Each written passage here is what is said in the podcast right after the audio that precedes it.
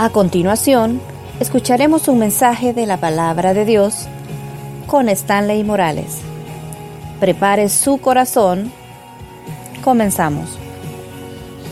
Todo lo que usted le mete a su corazón va a ser producto de todo lo que usted haga o todo lo que usted hable. Si usted le mete cosas malas, por lógica va a cosechar o va a dar cosas malas. Mire el pasaje de esta mañana. Bueno, el último estado del corazón, mire cómo se llama. Hoy tenemos, o vamos a hablar del nuevo corazón. El tema de esta mañana es el nuevo corazón o corazón nuevo. Mire, me gustó. Voy a hacer un paréntesis, pase hacia la otra. Mire qué bonita está esa flyer de los servicios presencial domingos y online. Los lunes y miércoles 8 y viernes 4 y 30 de la mañana. Gracias, Rodrigo. Eh, Rodrigo es nuestro webmaster, nos ha regalado el Señor a este brother que maneja las redes, lo hace más famoso que al precio a uno, así que gracias brother. El tema de hoy es corazón nuevo. No se asuste, un domingo de estos va a haber un dron por aquí adentro moviéndose. No se asuste. Bueno, corazón nuevo, vamos a hablar de un corazón nuevo. Mire lo que dice Efesios capítulo 3 versos 14 al 19. Efesios capítulo 3, versos 14 al 19. En pantalla proyectado, pero por favor, mantenga su Biblia abierta.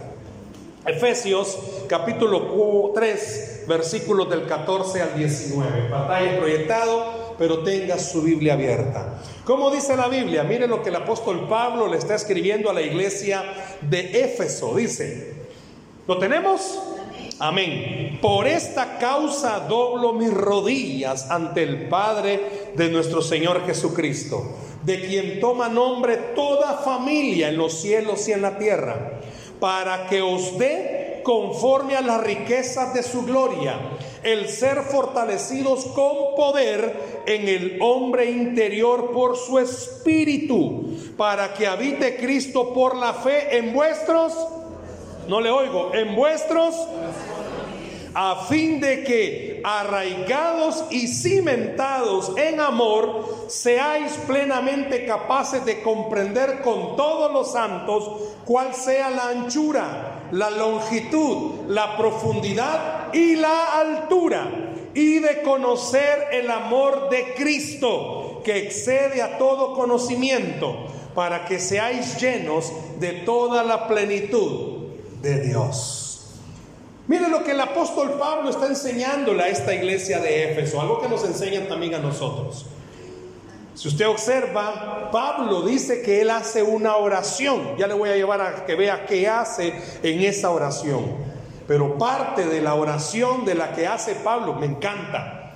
Que él ora, dice, por todos. Él está orando por todos a los que están recibiendo esta carta y le dice, yo oro para que el Señor habite en sus corazones. Qué lindo es eso. Como papás poder orar y decirle, Señor, habite en el corazón de mis hijos. O entre las parejas, que usted pueda orar por su pareja y le pueda decir, Señor, ni modo, ya está chocado, pero habita en el corazón de esta persona. No va a decir amén. Pero qué lindo que alguien esté orando por el para que Cristo habite en el corazón de una persona. Pero ¿por qué es tan importante? Mateo capítulo 12, se lo van a proyectar. Mateo capítulo 12, verso 34. Miren lo que está diciendo el Señor Jesucristo. Bueno, los fariseos le estaban diciendo algo a Jesús. ¿Sabe qué decían los fariseos? Que Jesús hablaba en nombre de Belcebú. Y mire la respuesta de Jesús a los fariseos generación de víboras, dice. ¿Cómo podéis hablar lo bueno siendo malos? Porque de la abundancia del corazón habla la boca. La próxima vez que usted tenga pleito o problema con alguien, y esto va a generar para todos, póngase a pensar, todo lo que esa persona le diga demuestra lo que tiene en el corazón. Se lo repito, todo lo que usted oiga de la boca de alguien, si usted conoce a alguien que le encanta el chambre, ¿qué hay en el corazón? Chambre. Como el esposo quiere que la esposa lo ame si él no le pasa diciendo cosas bonitas en el día. Habla, padre, que tus hijos oyen. Hasta en la noche anda todo cariñoso. Amor. Y todo el día todo pésimo, todo tosco. O igual, hermana, ¿cómo quiere usted que sus hijos la amen si todo el día pasó diciéndoles haraganes con otras palabras, doble beba, y comenzó a decir tantas cosas que no hace nada? Pero yo te amo, bendición mía. Dice que de la abundancia del corazón habla la boca. Jesús le dijo, eh, tenés razón, en, en, buen salvadoreño. Jesús le dijo a los fariseos, tenés razón, papá. Vos creés que yo hablo en nombre del diablo porque ustedes hablan en nombre del diablo, porque eso es lo que hay en su corazón. Los fariseos tenían eso en el corazón. Le repito, usted conoce a alguien, escuche, Usted conoce a alguien si desde que se levanta solo es negatividad. Hombre o mujer más pesimista. ¿Y qué día es hoy? Ay, no, hoy no nos va a ir bien en el trabajo. Y si ni ha llegado al trabajo y se encuentra tráfico, va, ya estuvo, ya viste, así va a ser el día. De la abundancia del corazón habla la boca. Oiga a esa persona hablar, ah, anda amargada, esa persona está amargada, está resentida, tiene problemas de falta de perdón, a saber qué le hicieron y hace cuánto le hicieron y solo anda tirando veneno. De la abundancia del corazón habla la boca. Si usted se fija, la gente que le encanta el pisto, solo de pisto pasa hablando. ¿Por qué? De la abundancia del corazón habla la boca. Los que trabajan en el gobierno, Solo andan hablando de vacaciones, de la abundancia del corazón.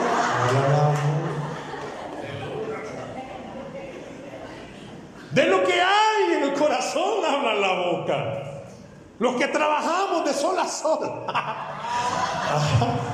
Los que se dedican a la venta. Ah, no, qué malo va a estar hoy de la abundancia del corazón. Yo le he dicho al equipo de trabajo de esta iglesia, en vivo, por chat, por todos lados, oremos. Dios va a mandar del norte, del sur, del este y del oeste. Y mire para atrás qué bendición la que tenemos hoy. De la abundancia del corazón habla la boca. Ay, es que yo de esta enfermedad me voy a morir. Mi padre falleció hace un año y medio, pero mi papá pasó 20 años diciendo que se iba a morir de cáncer y nunca murió de cáncer le ardía la garganta. Ah, cáncer es, decía. Yo como, y un día le dije, bueno, ¿usted quiere morir de cáncer? No, me dijo, pero hay ganas de hablar, me dijo. Sí murió bien enfermo mi padre, ¿verdad? Pero de lo que usted hable es lo que está en su corazón. Quiero que vea, por favor. Pero en cambio, si usted llena su corazón de palabra, de fe, de ánimo, usted puede decirle a cualquiera, esta situación económica está peluda, hermanos. Pero Dios prometió no dejarnos ni abandonarnos. La enfermedad está difícil, pero el Señor prometió que en la cruz del Calvario llevó toda enfermedad. De la abundancia del corazón va a hablar su boca. Cierto, la crisis económica mundial es difícil, pero a mí la Biblia me dice que Dios tiene cuidado de sus hijos. Papás, hablemosle así a nuestros hijos, que aunque en el mundo tengamos aflicción, ¿qué dice la Biblia? Tranquilos, nuestro Dios ha vencido a este mundo. Un nuevo corazón en el Señor tiene que tener una mentalidad diferente en el trabajo, en la familia, en donde vive, en los estudios, hasta en la iglesia. Usted no tiene que ser como todos los demás. Mire el apóstol Pablo la oración que hacía. La oración de Pablo, veo, el verso 14, si lo mira bien, el verso 14 dice, por esta causa doblo mis rodillas. Si usted puede, por favor, subrayar en el verso 14 esa parte, por esta causa doblo mis rodillas. Por esta causa doblo mis rodillas. Espera que está doblando las rodillas todavía. Es una forma de decir, Esto es por lo que yo oro. Pablo oraba por dos cosas. ¿Por cuántas cosas oraba Pablo? Diga conmigo, Pablo oraba por mí por dos cosas. Verso 16, la primera. Mire el verso 16. Ah, se trabó. Bueno, veamos el verso 16. Usted lo tiene en la Biblia. Dice, para que os dé conforme a la riqueza de su gloria, el que hermanos, el ser fortalecidos con poder en el hombre interior por su espíritu.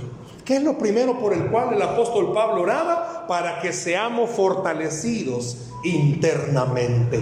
Se lo traduzco de otra forma, para que por dentro tengamos la suficiente capacidad de ser fuertes en el Señor. ¿Por qué oraba Pablo eso? Porque Pablito, bueno, inspirado por el Espíritu Santo, Pablito sabía, somos humanos y es fácil que el diablo nos meta miedo. Somos humanos y es fácil que el diablo meta pensamientos y se las creamos. Usted y yo somos débiles. Podemos ir al gym, pero somos débiles. Usted puede ejercitarse, pero sigue siendo débil. No, hermano, yo soy bien fuerte. No, porque usted es de carne. Y al diablo le fascina volvernos creyentes débiles, que le creamos todas sus mentiras. El diablo dice, ese matrimonio se destruye y usted comienza a creer que ese matrimonio se destruye. Esa relación se arruina y usted comienza a creerle al diablo que esa relación se va a arruinar.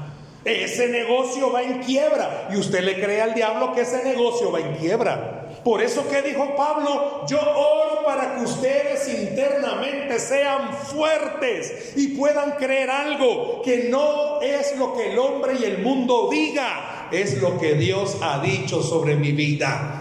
Yo no camino por lo que dice el mundo. Y con cariño le digo esto.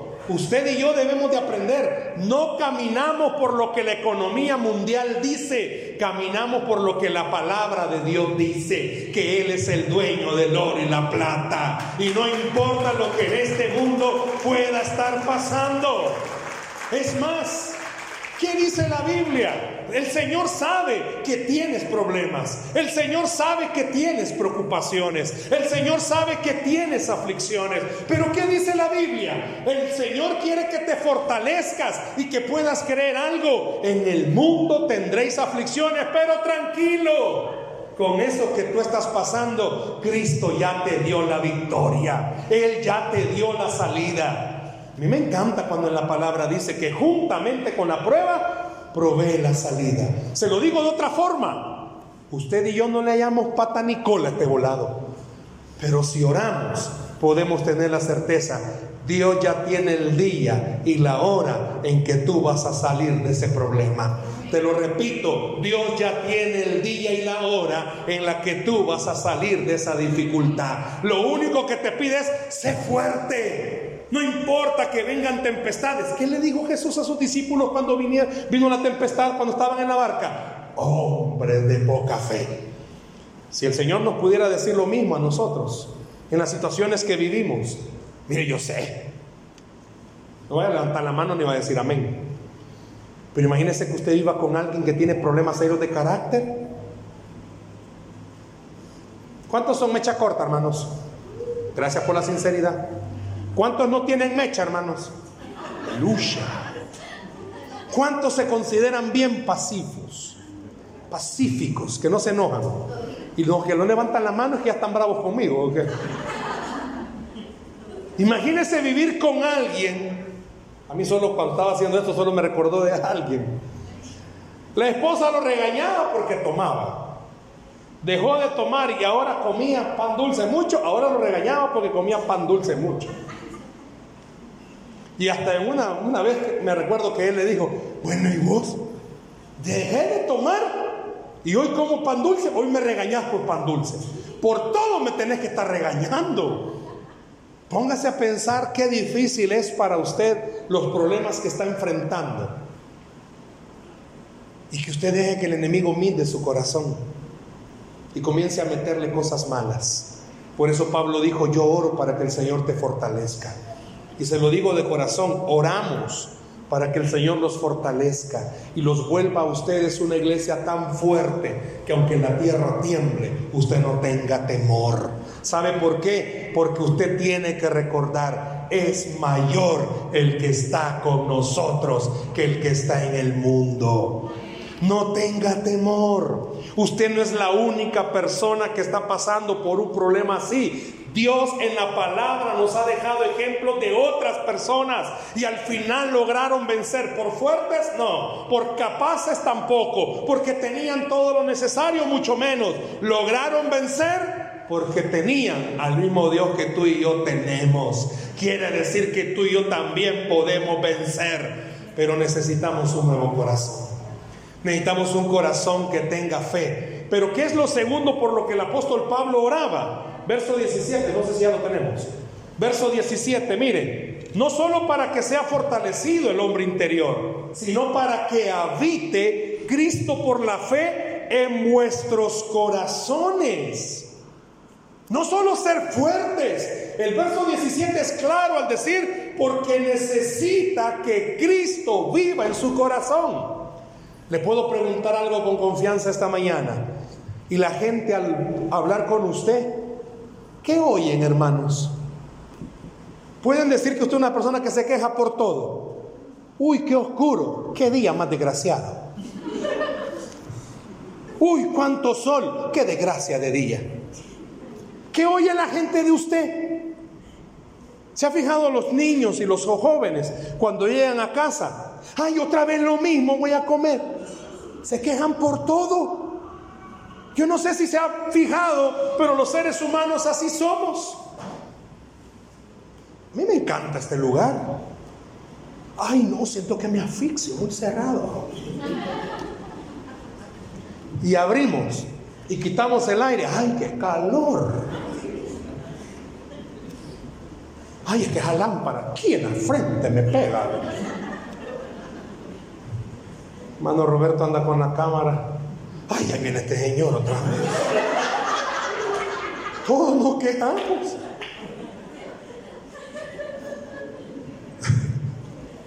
Ya iba a decir algo de pero pobrecito me lo ha atribulado. Ya estuvo. Ah, ya, ah, pues sí, ya puedo decir. ¿Te fijaste? Se le trabó el volado al hermano este. Jugando de haber estado ahí, pero le trabó.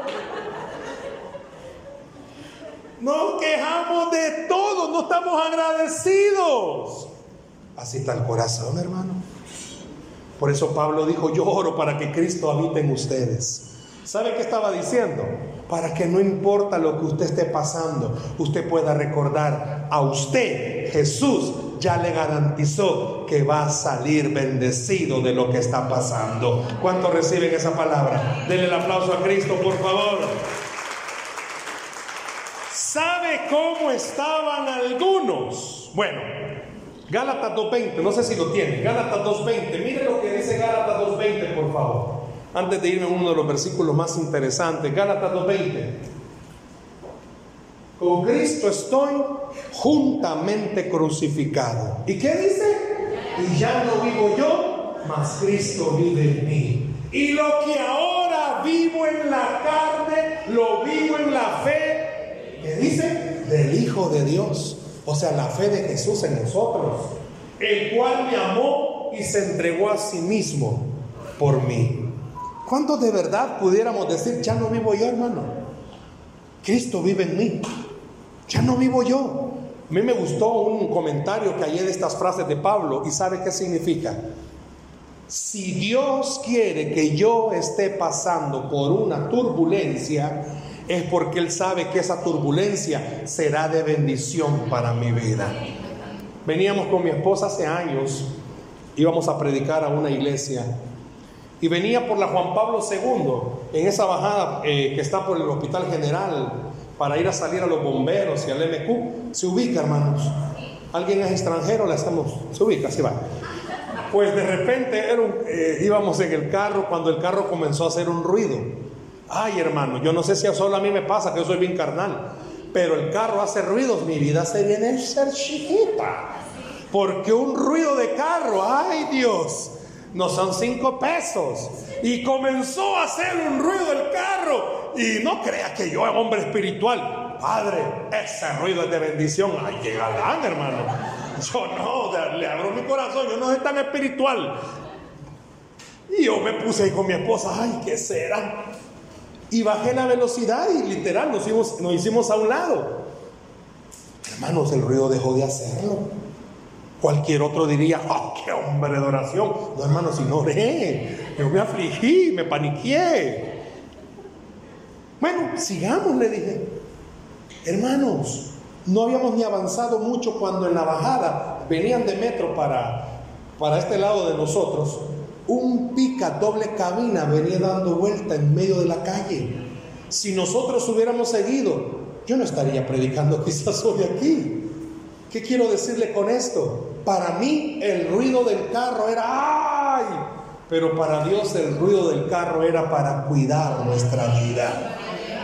Usted quizás los ruidos de su vida y los problemas no lo logra captar. Por eso Pablo dice, yo oro por ustedes dos cosas que sean fuertes por dentro y que Cristo habite. ¿Por qué? Porque cuando eso pasa, usted entiende, perdóneme el francés, pero ese semillazo que te han aventado es de bendición si tú crees que Dios te está cuidando todos los días. Quizás tú no lo veas, quizás tú no lo entiendas, pero esa llamada de atención en el trabajo, si tienes fe, será de bendición para tu vida. Ese problema que tienes con tus hijos, ten fe en el Señor será de bendición para tu vida. Esa mala relación en tu matrimonio, quizás Dios lo está usando para acercarte. No te está usando ese problema para... Quizás Dios quiere que nos separemos, Pablo. Eso es lo primero que no viene en la mente. Pleito en el matrimonio. Que tenía razón mi mamá. Yo no sé por qué te hice caso a vos. No vas a decir nada, amor, por favor. No es lo primero, pues en el matrimonio, comienzan los fantasmas. Comienzan los fantasmas a aparecer. Si yo loca estaba cuando te hice caso. Y el otro, como no se quiere quedar callado, va, y hoy estás peor todavía. Ese es tema de otro día. Y comienzan a aparecer los fantasmas. Por eso Pablo dijo, yo oro por esta iglesia para que sean fuertes por dentro y Cristo habite, porque cuando eso pase, usted y yo podemos entender, nada, nada en este mundo me pasa que sea por gusto todo es para que el Padre se glorifique en mi vida. Todo lo que te está pasando es para que el Padre se glorifique. Para que el día de mañana todos los que te conocen y sabes que tienes problemas te pregunten, ¿y cómo saliste? Porque tengo un Padre bueno y grande en misericordia. ¿Cómo lograste? Déselo al Señor, por favor. ¿Cómo lograste salir de ese problema, de ese bache? Ah, porque dejé que el Padre se glorificara. Iba Jesús con los discípulos, vieron al enfermo. ¿Qué le dijeron? Típico, hermano. Usted tiene problemas. Ay, en algo andas. Eso es típico, hermano. Más cuando la familia nos quieren tanto. Tenemos algún problema. Mm, Dios te está hablando. No seas burro. No seas burra. Dios te está hablando. Puede ser. Pero Jesús le dijo a sus discípulos porque le dijeron, maestro, ¿y ahí quién pecó? ¿Y cuál fue la respuesta de Jesús? Ninguno. Eso es para que el Padre se glorifique. Y déjeme decirle, mi amor, lo suyo, aunque sea consecuencia de sus malas decisiones, por la gracia de Dios, puede ser usado para que el Padre se glorifique. Yo no sé cuántos esta mañana, por eso te trajo el Señor, no casualidad, no, no es porque ibas pasando y a ver qué hay, y viste que iba entrando un gran pastelón y dijiste, ay Dios. No sé, perdón si alguien entró así. Mentira. Sino que Dios te trajo con un plan. ¿Y con qué plan, con qué plan te trajo Dios esta mañana? Para agarrarte, va, como los humanos a. Así que andabas en las playas del mundo. Arrepentite, pecador. No. Te trajo para decirte, vaya, ya probaste. El mundo te ofrece cosas malas. Pero en el Señor, aunque tengas cosas malas, Dios las puede usar para bendecir tu vida para bendecir tu casa, tu familia y todo lo que tú eres. Mire por favor este versículo, Génesis 1.2. Mire qué interesante. Génesis 1.2. ¿Cómo estaba? Miren, ¿cómo estaba? Así estaba, cabal. Y la tierra estaba, ¿cómo estaba? No le oigo, ¿cómo estaba la tierra? Y las tinieblas del abismo. Y el Espíritu de Dios se movía sobre la faz de las aguas. Míreme un instante, por favor. ¿Sabe que hay algunas personas así? Desordenadas y vacías. Vienen a la iglesia. Si aquí están con nosotros. Judas no estuvo a la par de Jesús, pues. Ahí estuvo con el Señor. Él compartió tiempo con Él. Ahí estuvo. ¿Cuántos de nosotros, hermanos, venimos a la iglesia y sinceramente salimos más bravos? Bravos salen del culto. ¿Por qué? Porque están desordenados y vacíos. Y porque tienen tinieblas sobre ellos. Pero un corazón nuevo es aquel donde Dios te dice, aunque esté desordenado y vacío y las tinieblas estén sobre tu vida y tu familia, deja que mi espíritu se mueva sobre ti, porque Dios lo puede cambiar todo. Papás, mire su casa, seamos reales, hermanos. Si a veces venimos aquí bien peleados, si hasta para venir a la iglesia, gracias por ese amén. Háblale, Padre, está cerquita, la tengo. Si mire si está para venir para el culto, no pelean, pues. Que monos no se cambian, que no es qué. Y vienen en el carro dándose ahí, va. Y ya cuando ven, aún ahí en el pasillito, Y ya cuando entran por esa puerta, aleluya. ¡Bravos! ¿Por qué? Porque hay tinieblas. Hermano, no me voy a levantar la mano. Pero la esposa ora para decir al esposo, vamos a la iglesia, imagínese, por lo que tiene que orar por algo que tendría que ser de bendición para el otro, porque lo que le está diciendo es, vamos a un lugar donde Dios te va a ayudar a salir de tus problemas. Hasta para eso ora. Y ahí muchas veces me ha pasado que han dado testimonio, que me dicen, pastor, usted no sabe, hoy vino mi esposo por primera vez. La mamá se emociona.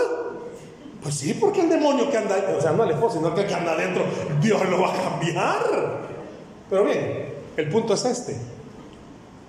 ¿Cuántos estarán desordenados y vacíos ahorita? ¿Por qué estás aquí sentado? Porque Dios te conoce, mi hermano. Dios sabe por qué te trajo. Y el Señor quiere ordenar tu vida. ¿Y qué quiere ordenar? A mí me encanta esta frase. Verso 16 otra vez, Federico, lo molesto. Dice al principio, para que os dé conforme a las riquezas de su gloria. Pero perdón, ¡Qué riquezas! Se las digo rápidamente.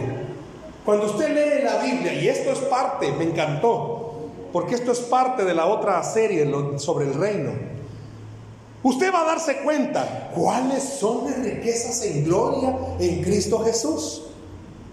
No, hermano, no es un Lamborghini, no es una casa en Santa Elena, en lo más arriba, no es viaje por todo el mundo. Y este, qué bendición sería eso. ¿Quién no? Pues yo le pido al Señor, Señor, regálame 30 millones de dólares. Y para Dios que son 30 millones, hermano. Tal vez me va a dar 30 millones, va, pero yo le digo a él, Señor, hace una obra. Pero cuando usted se pone a pensar, hay millonarios más desgraciados de lo que usted se imagina. Hay gente que para entrar a la casa las puertas son automáticas. Quizás usted y yo también nuestras puertas son automáticas porque no hay y entramos de un solo. Hay gente que tienen ya en este país carros, carros eléctricos, Tesla. También el suyo el mío es eléctrico, bueno, agarran la corriente cada rato, están los cables mal puestos. Pero esas no son las riquezas que Cristo ofrece. ¿Sabe cuáles son las riquezas que Cristo ofrece? Número uno, vida. Si quiere, póngame las tres de un solo, mejor ya fe. Miren las tres riquezas de las que voy a hablarle. Estas son las que podemos considerar dentro de las riquezas en Cristo Jesús. Vida, poder y luz. Si usted lee despacito otra vez los versículos de Efesios, ahí están estas tres palabras. No me lo tome a mal, con cariño le voy a decir esto. Pero sabía que a la iglesia muchas veces vienen muertos vivientes. No por el mal olor, sino que No le vaya a quedar viendo a la par, por favor. Sus vidas no están llenas de vida, hermano. Mírenle, no, ahorita no, pero mírenle la cara al que está a la par suya. No, hombre, si a veces usted dice, no, hombre, si con, salir con vos con esa cara no me dan gana. Vamos a decir que te llevo a rastras. ¿Y a poco le estoy diciendo que pasar todo el día? No, hermanos. Puede ser que el que está a la par suya, o su pareja, o sus hijos, les encante mucho el limón y se les nota en la cara. Pero mire, una de las riquezas que Dios le da a ustedes en medio de este caos, tener de verdad una verdadera vida, que nada lo haga morirse tan joven. Escucha este dato. La amargura corta años de vida. Ahí en la casa le dice, ya ves, vos me estás haciendo vieja. La amargura quita años de vida. Lo envejece más rápido a uno. Porque ahí ve a la señora y le dice, señora, ¿y usted cuántos años tiene? 25. Y como que es pasita hasta allá. Bien amargada la doña. Dice que una de las riquezas es vida. ¿Sabe qué significa vida, hermanos? A mí me encanta esta parte. Cuando usted comienza a ver lo que Jesucristo dijo, yo soy el camino, la verdad y la vida. Hermanos, yo recuerdo cuando fui a ver a mi padre al hospital. Él estaba en cuidados intensivos antes de fallecer. Para mí era caótico verlo ahí, ¿verdad? Intubado, sin movimiento. Una situación, él estaba ahí, pero ya no estaba ahí. Sabe que hay mucho creyente que ahí está, pero ya no está ahí. Ya no tiene esperanza, ya no tiene motivos para ser feliz, ya no, solo está esperando, hijo, y que te, esperando el día de mi muerte. Hay gente que así vive. Pero una de las riquezas que Jesús al darle un nuevo corazón a las personas es que los inyecta de esperanza, los inyecta de ánimo, los inyecta de fe, los inyecta de propósito, los inyecta de metas. No importa lo que has pasado, deja que el Señor te llene de vida y te enseñe algo. Todo lo que tú estás pasando solo es parte de una escalera para que seas bendecido en esta vida. Deja de caminar con un gran peso sobre tus hombros y dale la oportunidad a Jesús de poder mostrarte en Él. Todo el que se acerca tiene esperanza. Quizás tú la perdiste en algún momento, en el trabajo, en el matrimonio, con los hijos, pero el Señor te dice esta mañana, ven que soy el único que puede darte esperanza. Deje que lo llene de vida, deje que su vida sea llena del Señor. Pero también dice que no solo da vida, da poder. Pero cuando dice poder, no es para que usted domine al mundo, no, si no es pinky cerebro. Lo que está diciendo es, te va a dar poder. ¿Para qué? A mí me encanta esa parte del libro de los Hechos cuando dice, y recibiréis poder. ¿Pero para qué? Para ser Superman y Batman, no. Jesús te conoce. ¿Cuántos pueden decir conmigo, Jesús me conoce? No, pero díganlo, Jesús me conoce. Y esto no lo diga. Y sabe de qué pata anda cojeando usted, hermano. Jesús lo conoce. Sabe cuál es tu debilidad. Hermano varón Galileo, ya sabe el Señor que tus ojos son pipirescos. Se te mueven. Hermana, no ustedes, va de otro lado, las que están viendo, quizás. No, mentira. El Señor ya sabe que tu lengua tiene un poder fuerte. Habla más de lo que tiene que hablar. Hoy hablábamos en la reunión en la mañana que oramos que en esta iglesia no existan dos ministerios. Vamos a orar para que no existan. Metidencia y chambrología. No los queremos en esta iglesia. El Señor te conoce. El Señor ya sabe tu problema. Sabe que eres una persona que cuando hay pisto, hermano, tenemos un Dios poderoso. Y cuando no tienes pisto, ay, qué desgracia de vida, Señor. Señor ya te conoce que eres de un estado de ánimo cambiante.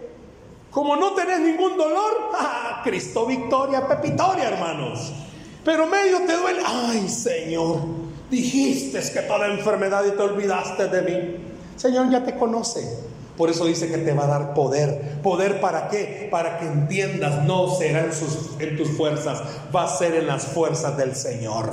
¿Poder para qué? Para que nadie, nadie, nadie te haga creer lo contrario. Si Dios lo dijo, Dios lo hará. Ten confianza, ten ánimo. El Señor tiene de tu vida todo el control. Por eso te va a dar poder. ¿Para qué? Poder de dominio propio, hermano. Mire, seamos honestos. Veo mi cartera y solo tengo 10 pesos y tengo que pagar 50. Seamos honestos, hermano. A cualquiera le tiemblan las canillas, como decía mi abuela. Cualquiera se aflige. Pero dice que Él te va a dar poder. ¿Poder para qué? Para sacar del pelo pisto. No.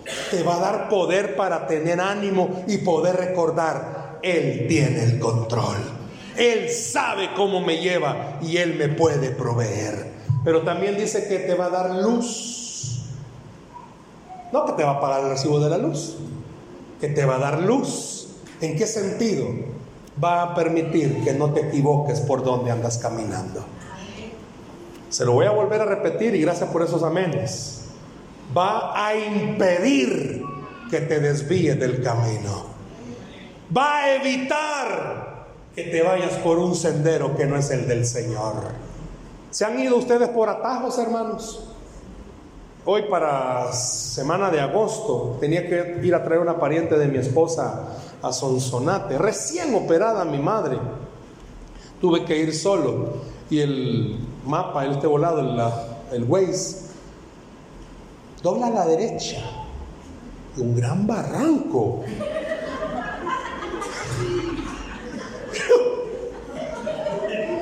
Yo, como soy bien santo yo, capaz esta pariente me quiere matar de un solo día. No, hermanos, mire qué interesante. Sabe que no era barranco. O sea, sí era barranco, pero no era barranco. Había callecita para abajo. Mis ojos no podían ver. Y yo dije, ya me maté aquí, dije. Y aquí como retrocedo de tantos carros que hay. El Señor te va a dirigir aunque tú creas que no es el camino, pero Dios te dijo, andate por ahí. Pero aunque tú creas que no es el camino, pero Dios te dijo, andate por ahí, le digo en esta mañana con amor, váyase por ahí, porque el Señor sabe por dónde lo está llevando. Váyase por ahí, hágale caso al Señor. El Señor sabe que es lo mejor para usted.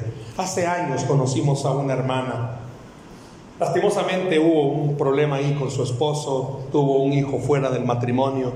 Y toda la gente le decía, déjelo. ¿Y qué está haciendo con ese hombre? Mátelo. Y me dice, pastor, ¿y usted qué me dice? Le soy bien honesto, y si usted tiene problemas, lo mismo quizás le vaya a decir. Le vino a pedir consejo al peor quizás, porque yo soy pro matrimonio. Y le dije, no, hermana, ore.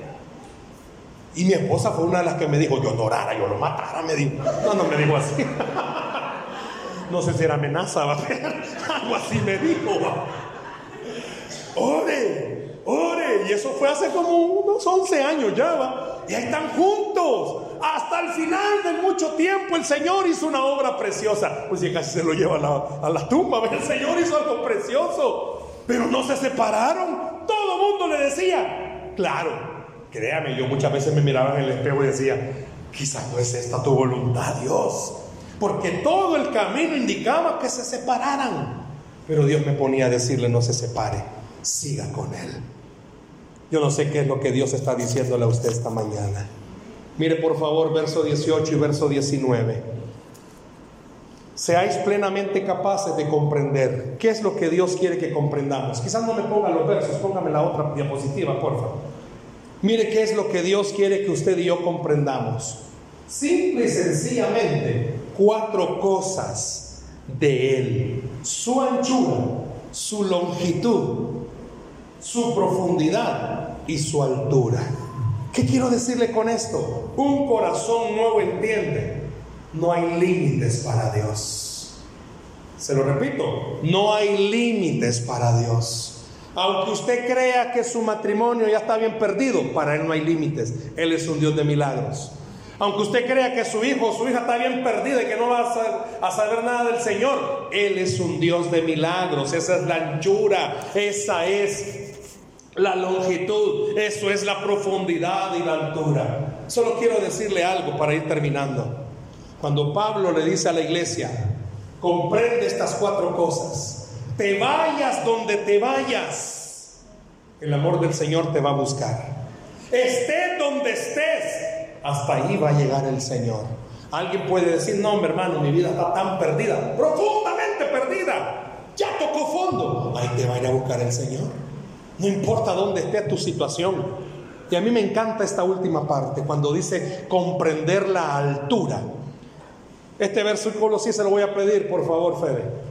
Mire lo que dice Miqueas 7:7. Y me encantaría que se volviera una oración para usted y para mí. Mas yo a Jehová miraré, esperaré al Dios de mi salvación. El Dios mío me oirá. Usted tiene un corazón nuevo, haga algo conmigo. Mire solo al Señor. Ya no mire a las personas, no mire los problemas, no mire las situaciones, solo mire al Señor. Alguien está aquí esta mañana y Dios lo trajo para decirle, deja de ver los problemas y solo mírame a mí. Dice la Biblia que al que cree, todo le es posible. Den un aplauso a Cristo Jesús, por favor, esta mañana. ¿Le puedo preguntar algo? ¿Y usted quién está viendo? ¿Está viendo sus problemas? ¿Está viendo su cuenta bancaria? Porque le están cobrando porque no tiene nada. ¿Está viendo los problemas mecánicos del carro? ¿Qué está viendo? Uno de nuestros servidores hoy en la mañana, ¡pum! se le arruina la llanta. ¿Qué está viendo? La llanta que no sirve. ¿Qué está viendo usted, hermanos? Los problemas que le vienen por servirle al Señor, por venir a la iglesia. Miqueas dijo, mas yo solo miraré al Señor. Y le quiero decir algo en esta mañana. Usted solo mire al Señor. Él tiene cuidado de su vida. Cierre sus ojos, por favor, ahí donde está.